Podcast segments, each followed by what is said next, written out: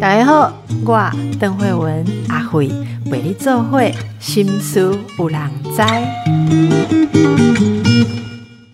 大家好，今天请到我的好朋友，也是呃我的一本书的共同作者哦。我们金钟编剧，哎，其实你也立马那些金钟编剧，我当天这头衔就麻烦了，一个人斜杠很多的时候，就会觉得这个头衔就像一顶太小的帽子，可以罩罩不住我们的大头哈。我总而言之，我们的洛英导演啦，好不好？这样称呼好，吴洛英。嗯，慧文医师好，各位听众朋友大家好。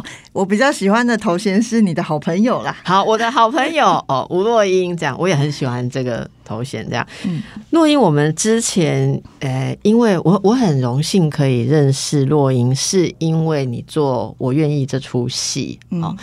阿咱有一个共同的朋友嘛，吼，同仁，伊就呃讲感觉讲，咱两个人做伙来讲遮代志应该触笔啦，吼，有这个想法。其实来底就只是一个其想要讲的代志，对不？对，好，他他是一个算是人类学家吧，哈，也观察社会媒体很久。总而言之呢，我愿意这出戏，咱进行毛碟，咱这部把介绍，嗯，一阵刚刚有几多个月时间啊，哈，先来请问一下，我愿意这出戏，现在导演。对于他呃推广的状况哈，觉得呃满意吗？有足够多的人看到这个这么精彩的作品吗？因为他也有得到一些很好的回馈，例如在哪里的排名，有有被排为就是最受欢迎。对对对，因为呃我们主要是在中华电信领导。放映嘛，啊，中华电信有两个平台，一个在网络上叫 h a m i Video，嗯，然后一个是 MOD 这样子。那我们在 h a m i Video 其实是他们的年度戏剧冠军，年度戏剧冠军，对，然后后来又拿到了一个还蛮不错，叫做。最受观众欢迎的年度的戏剧，这样就有一点打败日韩陆剧的感觉，所以就觉得还蛮开心的。是真的很不简单，因为台剧你说不管是在制作规格上面达到这样子的高度，真的非常的精致啊！哈，啊，我们再跟大家复习一下好不好？因为每隔一阵子，也许你重新再诉说你的作品，又有更深入。我们再来一次，请你介绍一下，我愿意再讲什么。呃，我愿意这个戏主要是在讲一个呃存在在我们社会当中的某一种团体，心灵成长团体，然后他有一个很迷人的呃老师。然后这个老师跟这个团体，其实它很像是一种新兴宗教的概念，所以它就是以心灵成长，然后让你获得幸福作为一个诉求，那吸引了很多不同的阶层来。那不同的阶层加入这个团体之后呢，慢慢在跟这个老师的互动当中，呃，看见了一些老师的真相，然后他们自己的真相跟人生的真相。对，所以大概也不是要讲一个什么呃警示的邪教故事哈，比较不是这个感觉，它其实更像是一种让我们有机会可以去了解跟我们不太一样的人，或者了解。呃，别人的脆弱会遇到什么样的困境，然后从而我们可以看看自己的脆弱到底应该要怎么样自处，嗯，等等，大概是这样的一个故事。嗯，一般人可能在报道这出剧或者我们和写的书的时候，都很喜欢把重点放在这个一般认知不同的宗教或所谓特殊团体。好，但是说真的。我深入的了解到，你想要讲的是人在一种脆弱、无助或无力翻转命运的时候，可能动用什么事情，可能落入什么处境，这种就这样嘛。不一点讲，一定是一种宗教。我我怎样讲？像我的诶，讲这本册，其实我让你比喻用，如果你们大家问说，为什么我爸妈会信李专？李专攻啥，一朵为啥？这嘛是一种啊，而且为什么这个心灵空虚的人会陷入危险的爱情？哇，爱情嘛是呀，好例如暂时的这一种一种依托哦，脱靠，所以这是脆弱。那这出戏你现在希望呃，哪些听众朋友也不看过哈？你希望推荐给什么样的听众朋友？你觉得他们会有兴趣的？呃，我觉得，因为我们每个人在人生不同阶段会有不同的脆弱的时候，那这个好像是没有一个人说以人生打包票，然后一点都不不对这样子。那有时候我们有一些问题自己是可以解决得了的，但有一些问题我们好像找不到原因，然后也没有施力点。那我当下去拜拜，我当下去圣命，好啊，呃。可是，可是，好像也许可以在呃别人的方法里面看到一些我们其实可以小心注意的陷阱。就是说，嗯，我们自己在很脆弱的时候，我们很容易抓着一个我们比其实不是很很熟悉或者很了解的东西不放，比如说爱情啊，好或者是呃。大吃大喝啊，有有一些事情，它会给我们带来一些比较没有那么严重的副作用；有一些事情，它可能会形成一些伤害。嗯，对，所以在这个故事里面，我觉得。呃，如果你是想要看犯罪啦、七情啦，哈，就是呃诈骗呐，哈，这故事里面其实也有，它有有一部分是这个非常戏剧性的、娱乐性的东西。那如果你想要看人的心理的呃运作啦、怎么被操纵啦等等的这样子的表现。然后更深入的去了解人性的话，然后这个故事里面也有，所以我是觉得那个喜欢看热闹的人可以看到一些呃有娱乐性的东西，那喜欢研究人的心理的人也会看到里面比较多层次的东西，心理惊悚剧，对，然后看演技、看演员的也也值得，然后看拍摄技术的，好这个艺术。艺术性的也很高，我觉得。对我，我就是当然这有一点，因为我们有得到文化部的补助嘛。是。那我们在呃前几天刚好去做了最后的结案报告。这样子，那就是整体下来，其实呃，大家对于这个戏的制作成果其实是蛮满意的。嗯，就是说，我们先不看收视率什么这样的部分，我们就比较是看呃，台湾的戏剧究竟在制作上、艺术上可以达到达到什么高度？对对对。然后，我个人是很喜欢挑战天花板这种事情了。你做的这个虽然是他他就是他是在算什么算戏剧，可是我不知道哎，你的。运镜啊，或者说里面的一些手法，是不是其实是有到几乎是电影的规格？哎，对，其实我们其实是用比较电影感的方式在拍摄，对，也就是说，它不太像一般我们的电视剧这么的呃夸张跟放大呃简单的情绪，它会有比较多，其实是更在讲这个情境或者是角色内在。现在究竟在想一些什么？嗯，那这些其实都是镜头跟画面可以带领你去的。呃，还有一些细节啊，就是很多小的。可以举个例吗？嗯，举个例哦，比如说，比如说教主，呃，那个本身老师很喜欢玩绳子。那那个玩绳子不是只有在特定的地方玩，就是他平常也很喜欢拿一个绳子在那边转啊转这样子。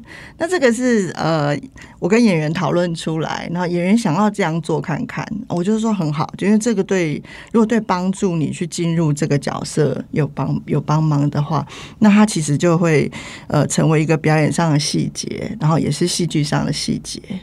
然后呃，或者是就是说演员呐，或者是说我们的美术陈设上面，其实有蛮多呃美术设计，他想要在视觉上给观众的一些惊喜。好，比如说本身老师书房里有一棵樱花树，嗯，但那是假的，嗯，它不是一棵真的树，但它非常像一棵真的树，那这个就很美。但它是假的，所以他就其实呃也隐喻了这个老师给人的一种感觉。对对对，嗯，所以也就是说，一般如果我们想象的电视或网络剧，它比较是应该说是。平铺直叙会比较直接，例如说一个特写、一个表情啦，然后一个一些语言。可是如果电影的话，那个规格上比较会用到这种像是象征性，或者说借由更丰富的意象来烘托一些一些意义，好一些了解。所以这个其实是看起来是非常的。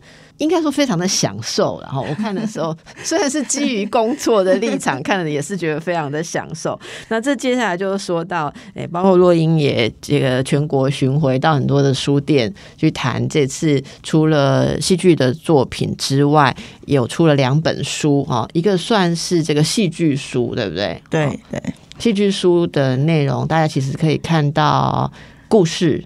剧本好对故事创作的过程。对，然后剧本因为一般来说剧本比较少出版，那这次也特别把这是我第一次出版我自己的剧本。哦，你有那么多剧，这是第一次出版剧本。对对对，因为以前的剧大部分版权都不在我自己的手上。啊，是是，对，然后呃，另外一部分就是关于整个拍摄的纪实。嗯，那有蛮多对于呃主要的演员，比如说炎亚纶啦、姚纯耀、高慧君他们的访谈，他们怎么样进入这个角色，跟对这个戏的了解。对，那有一部分是创作理念，比如说你在里面会看到我们美术设计非常漂亮的设计图，然后他后来做出来的东西跟那个图几乎是一模一样的，哦，真的很有意思。对对对，是蛮珍贵的记录。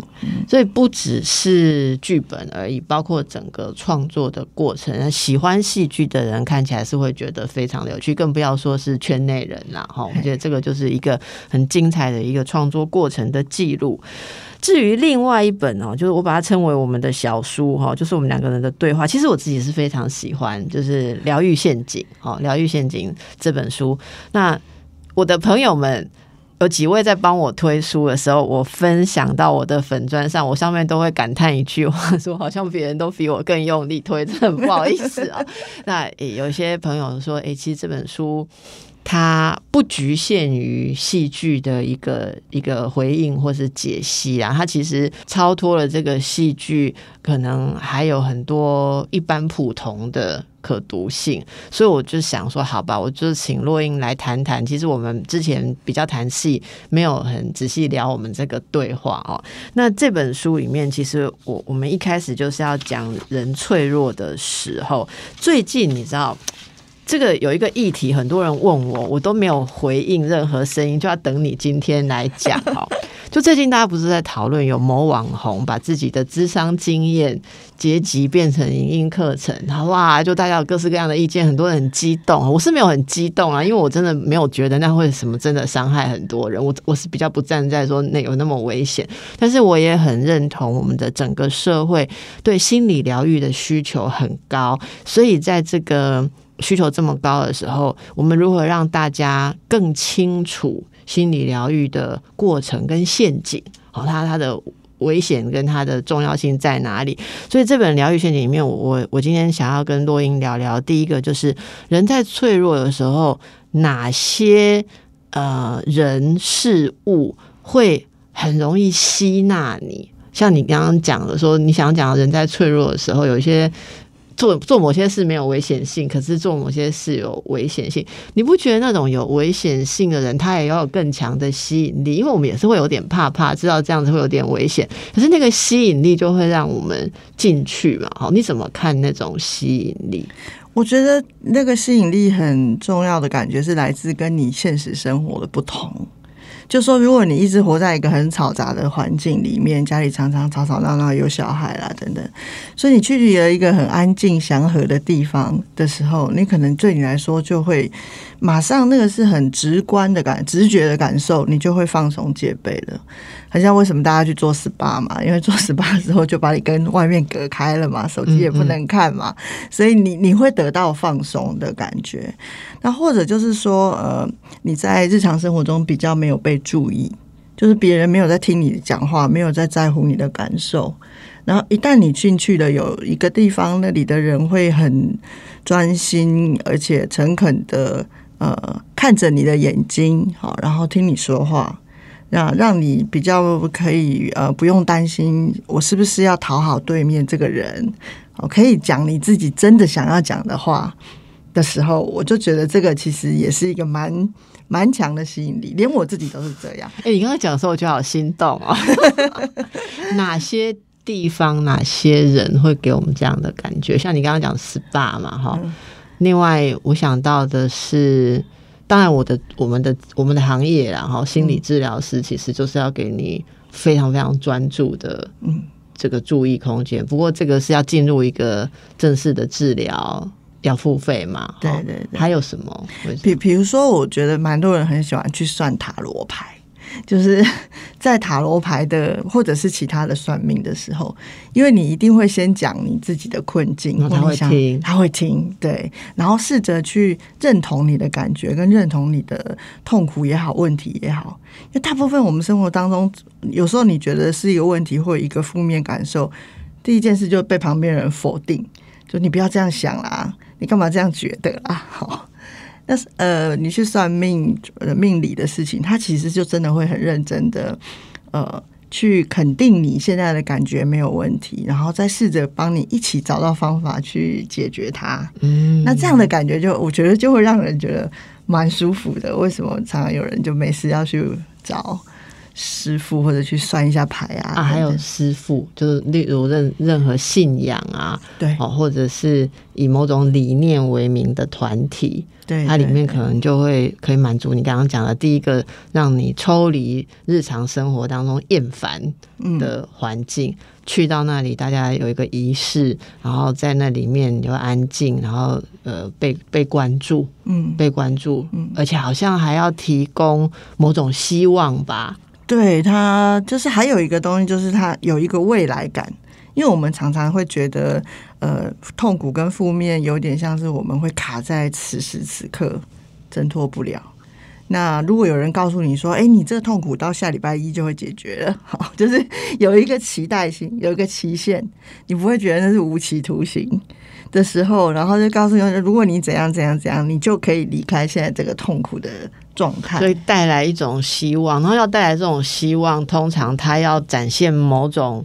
特殊的能力呀、他才看得到你下礼拜会解决。像诶、之前真的也有问过哈，那个有有会看命理的，某一年在我觉得事情很不顺的时候，他跟我说中秋节过后就会顺。哦，每天在等那个月圆的时候，在等三次月圆就中秋，可是他一定要有一种。让你相信他有特殊的能力，不然像我就没有办法告诉我的病人跟个案说你明年中秋以后会顺利。他问我说：“诶、我治疗要多久？”我说：“那要看我们的进展。”所以，我们这个就比较没有那种神妙的感觉。可是这些很吸引人的特殊能力，你相信的特殊能力真的存在吗？或者就算它半存在不存在，有没有经过夸大成分，以及它如何被使用，就牵涉到我们刚刚说的，你会不会落入一种失控的位置，会不会被利用或被剥削？我想疗愈的陷阱常常就在这里啊、我们继续和洛英来谈疗愈陷阱，这是从我愿意啊这一出戏剧所延伸的我们的一些对话。刚才讲到人在脆弱的时候的一些需求，想想这个市场真的蛮大的，所以有各式各样的职业，其实就是职业专业上就是要服务这些人，也有一些业余的，你知道吗？洛英，像你刚刚在讲那种感觉，什么家里面啊孩子很吵啊怎样，出来有个人专心倾听你讲话，我想到就婚外情。就是对对对不对？就是提供你一个天堂感，然后在里面他说，其实你值得更好的，对哦，其实你值得更好。有人说，我昨天才听一个例子啊，就是有一个女性说，她跟呃认识一个职场上面的男性，好，然后她觉得非常的心动，可是唯一的问题就是这个男性其实是有家室的，好，结果朋友们就很关心的问他说。那他婚姻是什么状况？他就说：“哦，他太太是一个非常任性、长不大的公主，然后只负责家务，还弄不好，小孩也带不好，然后钱都是他在赚的，也没有办法给人家一个无后顾之忧的家。你知道，据说所有的朋友都正襟危坐，说你不知道所有已婚的男人都是在外面这样讲他的 太太的吗？哈，但是他就觉得很当头棒喝，觉得这些朋友讲的话很不中听。对但是如果有一个人跟他讲说，哎，其实。呃，你这这，呃你其实呃呃很可惜呀、你呃夫妻宫有什么问题呀、或者你怎样怎样，你有业障啊，好，然后其实你慢慢的修，你就会值得更幸福，或者怎样，他就好像比较听得进去，好，所以我觉得这个真的是每个人都要好好的去注意自己是不是处在脆弱的状态。其实还有一项你知道吗？就是老师这个角色，因为你戏里面这个老师他当然是很特殊的宗教性的上司，可是洛英你也教书吗，你也是老师。我记得在对谈的时候，你有谈到，有些时候你也会遇到学生对你投射了很多呃照顾者。的想象，然后来跟你倾诉，maybe 他的父母不了解他，他人生这个嗯青青子衿的忧愁困扰，对不对？当老师是不是也有可能就是自我膨胀，想要当人生导师？对，我觉得这是当老师的陷阱。呃，站在老师的角度，你当然会。呃，可能因为我教的内容是比较特别的，比如说表演课啊、导演课、编剧课，这其实跟人的情感，或者是你出生到现在或你的生活状况，其实都有很密切的关系。那你不去运用你生命当中的这些，其实你是没有什么材料可以创作的。这样哦，所以意思就是说，这一行其实自己的内心要挖的，是不是？是。其实，至少在我的课上是啦，哈，因为有你课上是怎么样？你怎么让学生去接触内在？嗯，我有有一个例子表，就是说我一般来说，我自己的呃表演课或导演课或编剧课的第一堂课，我一定会请他们先写一个一百个问题的问卷，然后一百个问题，对我会有一份东西，上面有一百个问题，从你叫什么名字开始，到呃，你你有打过人吗？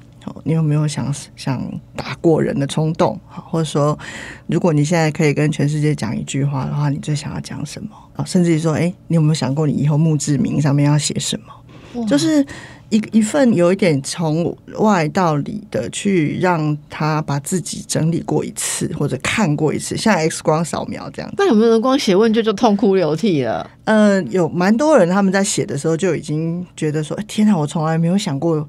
这些事情，这样，那呃，通常这个整理其实是为了未来他们要做呃角色上的表演，好，因为他们可能要去建立另外一个人，或是他们要作为一个编剧，他们要去写一个人物出来。那你未来有没有办法用这个问卷去回答你的你要创造的那个人物，就是一个虚构的人物？也要有办法问回答这一百个问题，对对对对对对对对，所以那个一百个问题其实，通常都只有我的学生才会拿得到那个问题啦。哈，因为我也觉得一对一般人来说其实蛮没有什么用的这样子。那里面有一些问题其实还蛮隐私的，哦，包含一些你的个人的呃身体的经验啊等等这些男朋友啊初恋啊，哦疼痛感啊这些东西。那我觉得这个东西对他们来说，我在。对我来说，是我可以快速的了解这些学生每一个的背景大概是怎么样。那因为当老师也可以说阅人无数嘛，所以其实大概都可以很快的归纳出来，大约知道说这个学生在学习上可能会碰到的问题是什么。嗯，那未来就是说我当我在面对这个学生，我要怎么引导他或者给予他意见的时候，我会比较容易嗯掌握。那个，因为上课时间真的很有限，而且很宝贵，我实在没有办法就花在时间一直在聊天。他他没有办法，就是透过一个呃做朋友的过程来被完成。可是他可以在这个了解当中，那当然我我也觉得我的学生我都一定会先讲，因为这东西都会留在只有我会看到而已的东西。那呃，所以学生都还蛮基本上都还蛮信任我的，所以还蛮愿意。甚至他们会觉得写完蛮开心的，就是有一种检视过自己的感觉。那这样不是很好吗？为什么说当老师是一种陷阱呢？因为如果你在当中看到的一个学生，他是伤痕累累的长大的时候，你心里会很痛苦。就是你很难，你很难不去忽视掉你自己属于人的那个部分的感受。就是我们对于其他的人的痛苦的那种同理。同理感，然后甚至于说，你知道他还很年轻，他才二十岁，未来有更多的苦头在前面。然后你要怎么样去呃让他知道说呃可以回避掉的一些冤枉路，或者是可以不要这么样的受伤害的东西。可另外一方面，你又觉得，哎，如果没有这样狠狠的被人生鞭打过，怎么当艺术家呢？好，就是你会在这两个当中摆荡。你会觉得说，哎，有些好像要让他们自己去体验，可是你又不忍心，这有点像对小孩 自己的小孩，嗯的感觉。那你作为艺术家，你有被人生鞭打过吗？哦，可惨的呢，非常非常。呃，我在里面，呃，我愿意里面可以提到的种种的问题，我自己几乎都遇过。对，然后呃非常具体的，我会感觉到自己是一层又一层的脱皮、脱皮、脱皮、脱皮这样子。到现在还好，就是脱皮之后都是朝稍微好一点的方向前进一点点，前进一点点这样子。就包含这次做完这次的呃戏之后，我还又做了两次执心理智商，为了要 那个平复对。呃，应该是有一些伤害，有些伤痕。那我会需要一个呃，我的智商师跟我一起在整理这个感觉到底是什么。那否则那个感觉会真的没有办法让你很快的，尤其你是你接下来还要做各种什么后置啊，还要去宣传啊等等的。我想我是不太能够就是做两面的角色，就是对，因为因为毕竟这是一个。我觉得要很诚实面对自己的一个角度，所以我自己在呃感觉到我需要被整理的时候，或一起整理的时候，我就会去那个求助。就是你你讲这个我很有感触啊，就是如果你找智商或者你做自我探索，然后你把它转换成为这样的一个艺术作品，真的所有人都会觉得非常好。可是有趣的，这也是我们在书里面我试图跟你谈到的，就是说，有些人经过人生的挣扎，他遇到某个人跟他一起去探索或陪伴，比方遇到一个老师，像你这样的老师，或者嗯某种心理专业的人，还是其他任何的引导者，那引导的时候，他看他的问题是看得更深。或更如实的看到那个全貌，所以在往后走的时候，好像说可以担起这些历程，可是并没有把这些东西扁平化，或或者是呃把它简化。好，那那就是人生的深度跟厚度就多了。可是疗愈陷阱这这里面，我最觉得最常见的一种陷阱，就是你遇到的引导者。给你一个不实的幻想，把你本来真正在体验、有机会体验、深化人生的这些事，把它简单了，就是，然后你就错过了这个成长。从这个经验里面，像若英说，挖掘出力量的机会。比方说，我随便举个例子，那里面假设婚姻有问题，好的那个辅导老师，他自己婚姻的问题，他其实没有参透。他没有参透嘛？如果他找到一个人陪他去深化这些东西，也许他以后在对待自己或对待孩子、对待他的学生的时候，可能就会像你这样说出一些很有深度的想法，或者说他会有更宽广的包容力。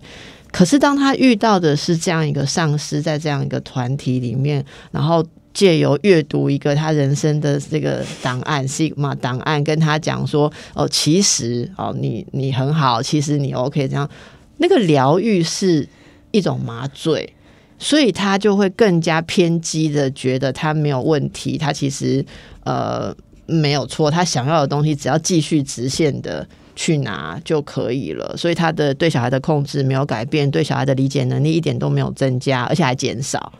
我我觉得这个就是对我来讲最大的疗愈陷阱。我我我不用人种来归类，我不会说疗愈陷阱来自于宗教，来自于销售你东西的人，或来自于特殊的一个角色。任何角色都可能，甚至有像我讲，爱情也可能很危险，亲情也可能很危险，友谊也可能很危险。重要的是，疗愈如果是越疗越扁平，然后那根刺始终没有转化，只是有人一直。要不断给你东西，隔着那个痛，我觉得它就是一个陷阱，因为其实你的人生就会停在这里，蛮可怕的。我记得有一次我们演讲的时候，就说痛苦其如果是一个一个造化弄人的造化，我们要渡到对面去，自己是会成长。可是有的是会让你一直停在这里，因为没有感觉了，因为把它包起来，所以你永远没有成长。没有成长的可怕就是。那个刺永远还可以刺你，我觉得这是我在疗愈陷阱里面最想讲的。有没有答意我不知道。那我不知道说洛英在这一点上，你最想跟大家讲的是什么？我觉得其实那些呃，之所以之所以简化的东西会被人快速的接受，或者是呃形成一个跟痛苦产生隔绝感的东西，我觉得都可能比较来自于第一个，就是说那个引导者自己本身其实并没有希望你变得更清晰而独立，因为这样你就不需要他了。嗯，对，所以、呃，他需要你始终处在一个你看起来有好一点，但其实你还是很脆弱哦的这个状况。所以就变成，呃，他必须要常常让你感觉到你，你可你会好，但还没有完全好，你还没有到那里，还没有到彼岸，可船都没有开啊，怎么去彼岸？就是，而且他每个月收你一次船票呢。哎、对对对对对，就是叫你买月票啊，买对，买交年费啊，这样子。那另外一个就是说，我觉得比较是来自于一般我们我们人啊，哈，就是说我们我们对于痛苦的理解，其实呃常常希望说它可以一下子就消除了。一下子就消除。对，这是为什么麻醉对于人来说这么有吸引力？就是说啊，我抽一口烟，我就感觉到我唉压力减轻了。可是其实不会，他不会这样就就没事了，他可能只有那一刻是没事的。那所有的痛苦，我我自己觉得，它就是那个罗马不是一天造成的，它就不会一天毁掉。这样，就是那些东西，它真的都非常需要花时间、耐性、专心跟某一种你想要他好的意愿。好的定义是什么？每个人其实就是卡在这个到底怎么样叫做好。对啊，就是这真的就是每一个人对于好的期待，就真的不太一样啊。嘿，我我只能讲我自己的啦。你的是什么？我的其实就是呃，我我比较希希望自己在呃面对这个世界或者我接触到的人，保持一种开放性的态度，就是比较开放性的试着去呃了解，甚至可以同理。但一定也有会有一块盲点，比如说有一些人的呃理念啊什么跟我是非常相反的，我自己也会抗拒去，好像你在脸书上会把跟你不一样的朋友嗯，friend。很 unfriend，对，但是我会刻意留一些真的很不一样的，哦，你会刻意留？对，对对对，因为我其实就是在训练我自己说。不要全部都听同温的声音。没错，没错，没错，因为我觉得那个对于人生的视野会会会狭窄，就是呃，那那这个前提是我我觉得我自己并没有真的无所不知、无所不能，就一定有很多东西是我还不了解、还不那么了解的。呃，我没有我没有办法真的设身处地的去理解一个人可能长达二十年的痛苦，所以我也不会去站在一个说我就要否定你的痛苦的这样的位置。对啊，或者是说，我会觉得我我自己觉得最好的状况就是什么都不太需要，这样就是 就是物质上、情感上，然后可以到了一个可以自给自足的状况，这个就是我觉得的好。你讲的像那种修仙的那种修修真修仙的境界啊。嗯，它就是一个方向，然后你他也不会说很容易就做到，就是就你得要就是一每天做一点，做一点，做一点。就那个什么都不需要，意思是你就不会被什么欲求或或什么东西绑住，是这样的自由感吗？对，因为我觉得我们有很多的需要，其实是没有真的那么需要。就说有一天我看着我的鞋柜嘛，我就想说，我每天只能穿一双鞋出门，我到底为什么需要这么多鞋子？就是我，我难道不能够安于说，我就只有一双球鞋，球鞋？如果只能有一双鞋，一定是球鞋吧？呃，对，呃，应该就是那种那个帆布鞋，呃对对对可能是我最喜欢的一种鞋子。可是我最高峰时期，我有十几双，因为每个颜色啊、花色都不一样啊，我就每一种都好像你现在应该还是有十几双吧？嗯，大概六七双，但我都没买新的就是了啦。我就是已经有蛮长时间都不买不会消失的东西，比如食物就会消失嘛。然后呃，那种不会消失啊，如果一定非需要买不可，我就买二手的东西。诶，所以这也可以看看到一种实践的精神呐、好，所以你仔细来想的话，我觉得你说的这个境界，其实会让自己越发的自在跟自由，不用被太多的东西所束缚。对对不对？好，那也也有人有另外的人生观啊，是像我就知道有人他希望他的人生是朝向继续往红尘最脏的地方打滚，他要尝尽一切的那种，也有啊，就他我还要再去吃米其林的，我要什么没吃过，哪里没去过，哪里没有什么事情没有玩过，也有这样子的人。例如说，我们有个长辈，他八十岁了，他说他要去跳伞啊，就 是 OK，对，但是我们可能会比较希望是。比较可以心灵自由，好，那听众朋友不知道你喜欢什么？若英回到我们这本书《疗愈陷阱》，你知道有人想要问问题啊？哦，对，嗯，以为没有卖很多，可是还是有累积一些问题哈。来，这个问题是第一哦，为什么信徒愿意为教主奉献毕生的财富？哦，还不乏高知识分子，甚至有女性信徒跟教主进行身体性上面的那种。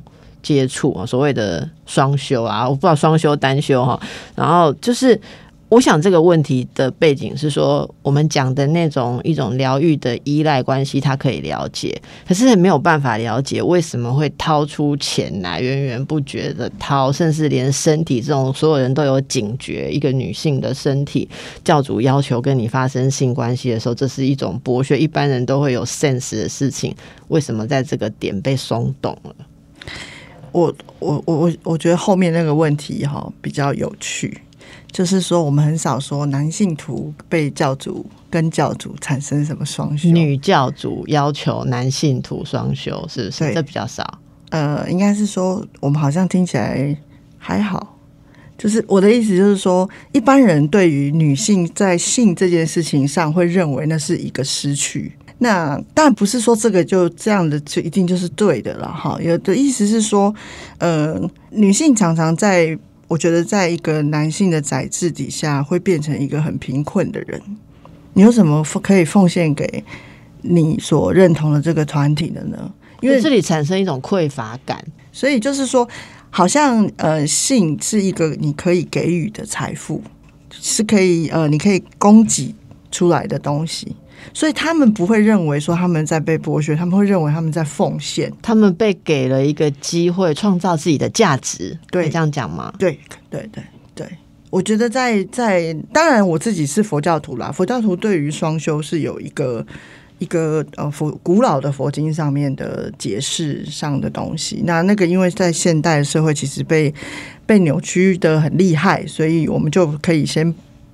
不用“双休”这两个字，我觉得还是可能性剥削这个部分是比较明确的。因为呃，我我自己在做田野调查的时候，还蛮碰到蛮多，他们其实甚至于是呃集体的性交啊等等的这种，就是说不不是只是单独一对一，嗯嗯嗯，对，它有点像是把它变成一个仪式性的过程，嗯，对。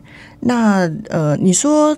呃，如果这个教主或者说这个团体只是要得到那个高潮时的满足，我我觉得可能未必是，它还是一个操控，就说那个操控你去做剥掉你全身所有身上所有的东西的所带来的心理的满足感。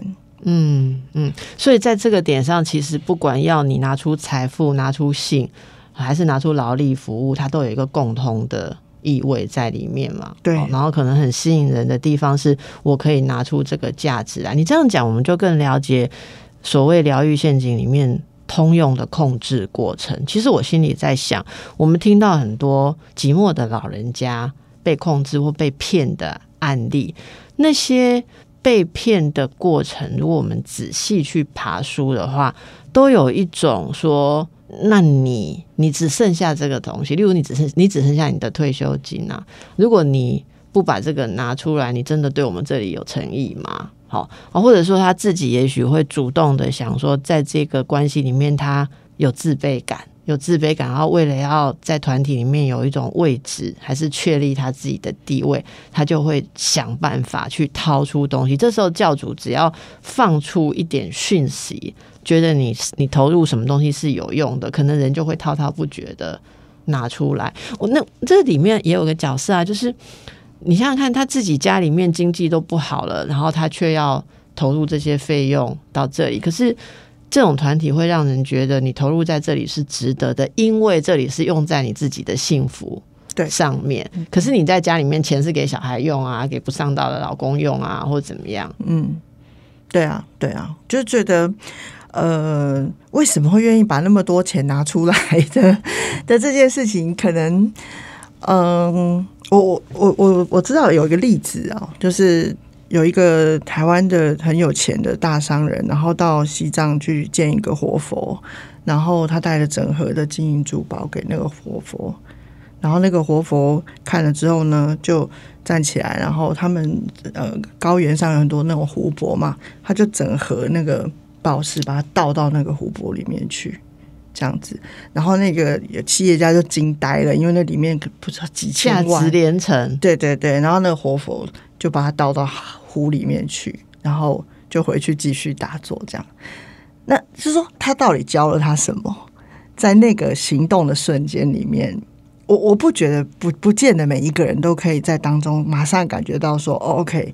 物质这件事情是多么的身外之物，有的人依然会觉得说你不懂，就是在那个不懂当中的过程。也就是说，我会觉得如果他是有意的操控的话，他会不断的去呃操弄你对于所谓物质或金钱的定义跟你之间的关系。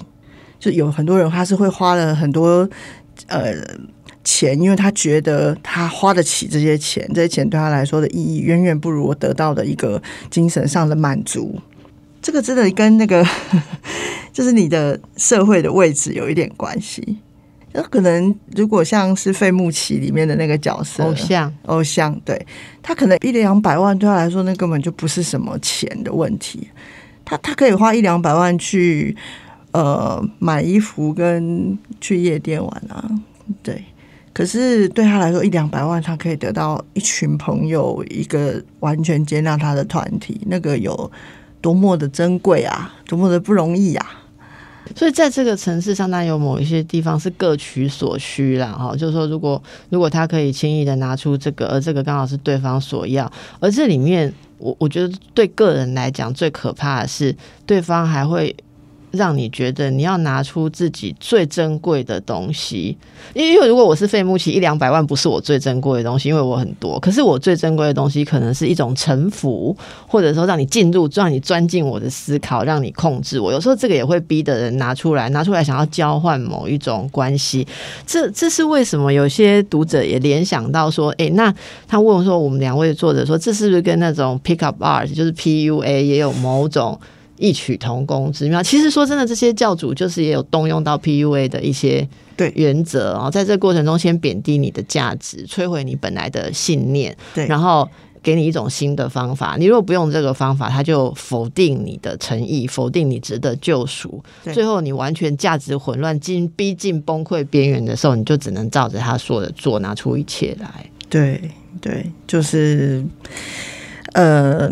我们说一个愿打一个愿挨，可能都没这么单纯，它就是一种交换。嗯嗯，不是打跟挨而已哈，这里面这个交缠下去的话，其实是。蛮深沉，蛮恐怖。对，我觉得这个以后我们有机会真的可以再深入来谈谈某种特殊的宗教，因为时间的关系啦，嗯，时间的关系。对，像我们做节目就不会是疗愈陷阱，因为一小时到我们就离开你，绝对不会一直去扒着你剥削你哦。那大家可以呃推荐大家看一看，我愿意，还有这个疗愈陷阱，哈，里面有我们的一些思考。非常谢谢洛英今天来，谢谢大家，谢谢邓医师，祝福大家。